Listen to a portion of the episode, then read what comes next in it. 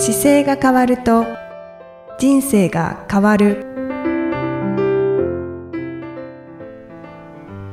こんにちは。姿勢治療科の中野孝明です。この番組では体の姿勢と生きる姿勢より豊かに人生を生きるための姿勢力についてお話しさせていただいています。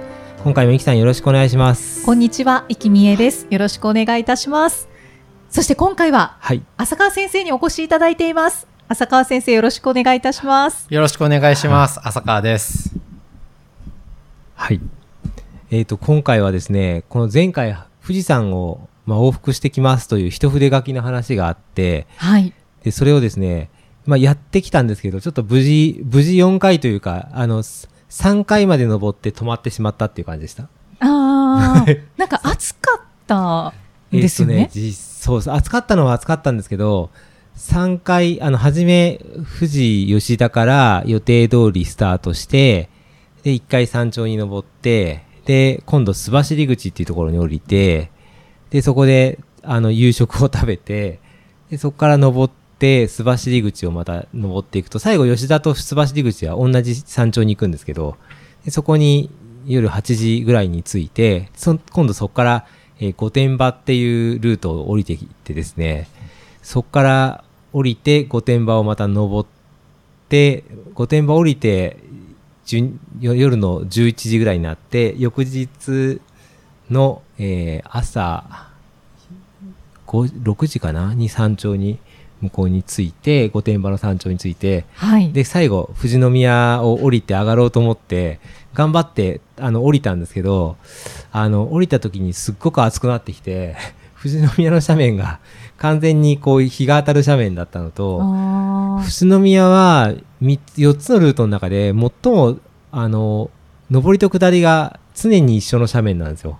ーはい。はい。それで、そこが相手とこうすれ違うというか登る人と降りる人と一緒になるんですけど狭いんですか？そう狭いんですよね狭いのと登ってくる方がすっごく多くてで降りてからですねちょっと急すぐ折り返していこうと思ってたんですけどなんかパッて出た瞬間にく風がなくてでわ でさっきの混んでたのがあったなと思ってなんかなんか熱中症になるんじゃないかなって自分でちょっと感覚的に感じて、はい。でその時に下であの給水できたりとか自動販売機で買えたりするといいんですけど富士宮の出口ってそこに何もないんですよで自動販売機で買ったりすればいいんですけどなんかなんかもう疲れたなっていうのにふと思って で時計見て23時間40何分でで最後本当に雲が一つなかったんで、はいもうこれ登れば終わるってわかるんですけどなんとなく気持ちが折れちゃった感じで。は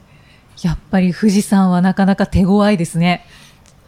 ねえだから暑すぎても大変だしやっぱいろいろ条件がいるんだ必要なんだなっていうのを感じながら翌日にテテレビの収録があったんですよ。であの予定が多分ねなくなかったらゆっくり行こうかなっていう気持ちにもなったんですけどなんかそうですね。やっぱり翌日に何かあるなとかって思うと止まっちゃうんだなっていうのが分かりました。うーん。確かに考えちゃいますよね。はい。そんな形で富士山は一応3往復はしたんですけどはい。3往復か。3登頂はしたんですけど、まあ、4回は行けなかったので、まあ、これはちょっとまた次に持ち越そうかなと思って今、はい。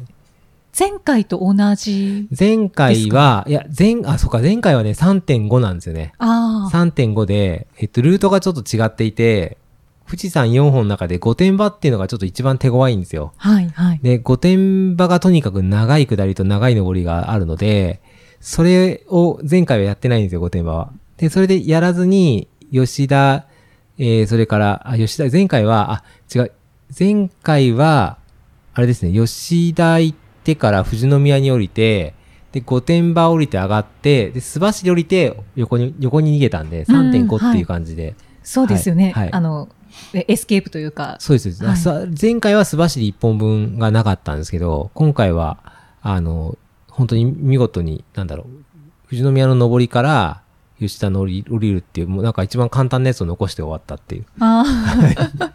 でも気持ちが折れちゃったからもうしょうがないですね。という形で、また残ったので、また次の機会に再度やろうかなって今のこの放送の段階では思ってますけどね。あの、終わった瞬間はもうやらなくていいかなと思いましたけど、ちょっと変わってきましたね。う んやっぱり変わるんですね。変わりますね。あの、つ降りた瞬間もうなんかいいかなと思ってましたけど、はい。はい。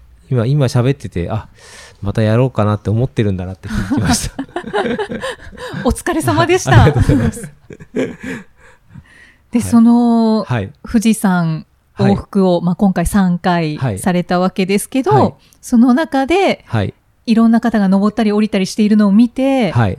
こう、やっぱり体の動きとかをチェックしちゃったんねで。すよね。やっぱりこうね、の登ってない方っていうのはたくさん普段いるので、普段登ってない方はすごい大変そうに登られるし、はい。で、登り慣れてる方はやっぱりススムーズに行くので、今回あの以前砂漠に行った浅井先生も一緒にあのやりたいって言って一緒に参加してくれて、すごいですね。はい。無事にあの浅井先生も3回、3ルート行ってですね、あの、一応3ルートで終わっちゃったんですけど、はい。足は痛くなく、素晴らしい。全く膝痛くないんですよって言って喜んで一緒に帰りのバス乗ってきましたけど。ああ、はいすごいですね。さすが砂漠を乾燥された先生ねだから本当に歩き方っていうか使い方を、去年のだから今頃まだ浅井先生はエントリーすもしてないし、やりたいっていうのを僕聞いてもなかったですけど、うん。やっぱり去年の、あの、飛脚の時に一回やりたいですって言って、は走り出した時は本当にものの10キロとか20キロで痛くなってたんで、はい。今回同じ50キロぐらい行ってるんですけど、山の登り道で、下りで全然痛くなくなってるから、かなり、あの、歩き方にしても、走り方にしても、あの、体の骨格からうまくどう使うかっていうのを身につけられたんだと思います。1すごい年経ったら。ですね。はいだから1年で変われるってことですね。そうですね。その間に、だから、ロン、ね、サハラ砂漠250キロも問題なく走ってるし、去年の、だから初め、飛脚の、日常飛脚の時は、毎週毎週走る時はもう痛くて走れない時も結構あったんで、それがスタートだとすると、ものすごい変化ですね。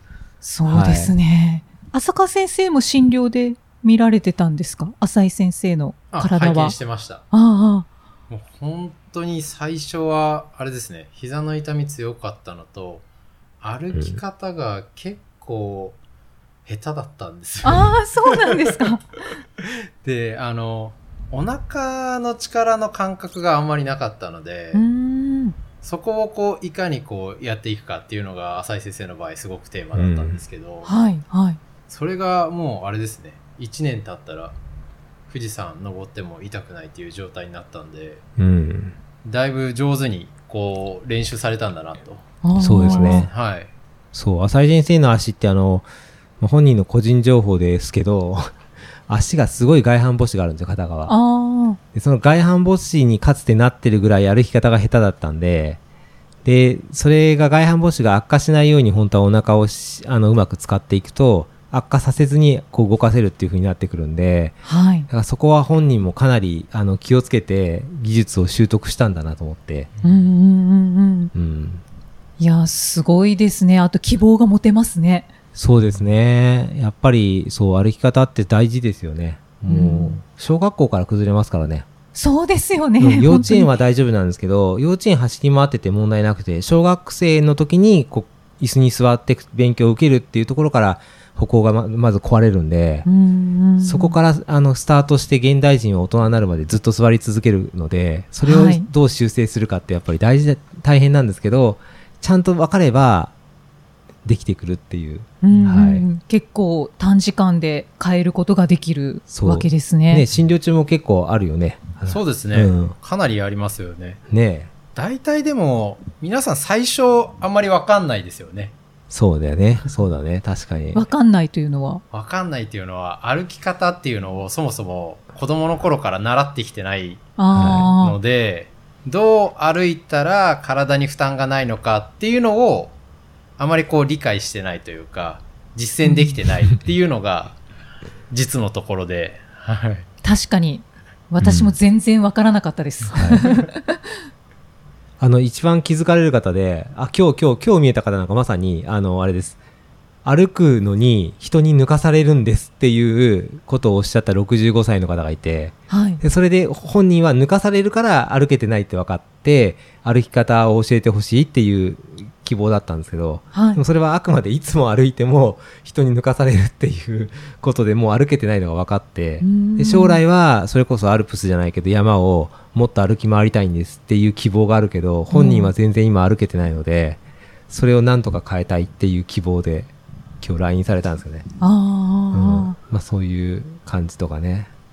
ね、この番組の中で、もう歩き方って多分何度となく、はい中野先生がお伝えしてこられたと思うんですけれど、まあ改めてはい。お話しいただければと思うんですが、浅川先生もよろしくお願いします。はい。はい。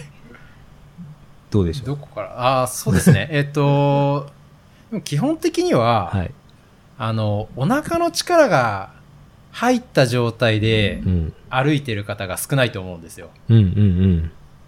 そうだね。なの確かに。で、まあ、特に、あのー日本人だと意識しやすいのが、丹田のあたり、うんおへその下のあたりですよね。うんそのあたりの力が抜けてることで、うんえっと、骨盤がこう前に倒れすぎてしまって。前に体が傾いてる状態が強くなってて、膝に負担がかかったりとか、ああ。足が前に持ってきづらかったりとか、まあそのお腹の力っていうのがあまり意識できてなくて、うん歩けない、上手に歩けないっていう方がかなり多いかなと、うん僕が診療してる中でこう感じるポイントですね。ううんんうんうん。そうですね。本当にその通りですね。で、前にお腹がこう反っちゃうっていうのがやっぱり、座り時間が長かったりで、あの、伸ばしきれない状態になってったり、支えられなかったりとか、いわゆる体幹が使えてないっていう状態なんですけど、体幹が使えてないのはいきなり使えるようには本当はならないんうん。で、はい。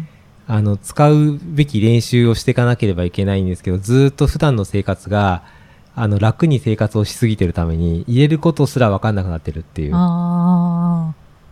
そうですうね。ん。今僕、着物の勉強をいろいろ勉強してるっていうか、自分でき着物を検索してるんですけど、うんやっぱり着物の歴史は帯を締めるから、帯を締めるときに丹田の位置にやっぱり帯が来るので、それを洋服としてつ、服装としてこう使ってるだけでやっぱりお腹の丹田が意識しやすくなるので、やっぱり和装ってすごいなと思いますね。うんう。ん。確かにもう必然的にお腹を引き締めますよね。うん。そうですね。ワックの場合。そう。なので、そういう感覚をちょっとこの聞いてる方が少しでも、こう、この番組聞いて歩き、直す、歩き方をちょっと意識できるようにまた伝えられればと思うんですけど、浅川先生どうですか？こう伝えるなら、聞いてる方に。どうすると？伝えるならそうですね。多分番組でもうん何度かやってる、こう、新天候っていう、はい。お腹の下の方に力を入れる練習があったと思うんですけど、はいその動きをやってから歩き出すと、うん。えっと、下腹部の力がうん。入った状態で歩く感覚がわかるかなと。なるほど。ちょっとじゃあ、新天候のやり方を説明そうですね。してきてください。はい。お願いします。はい。新天候のやり方は、うんえーまず、えー立っていただいて、はい。立って。両足をくっつけてうん。立ちます。で、膝を曲げてきて、上半身はまっすぐの状態ですね。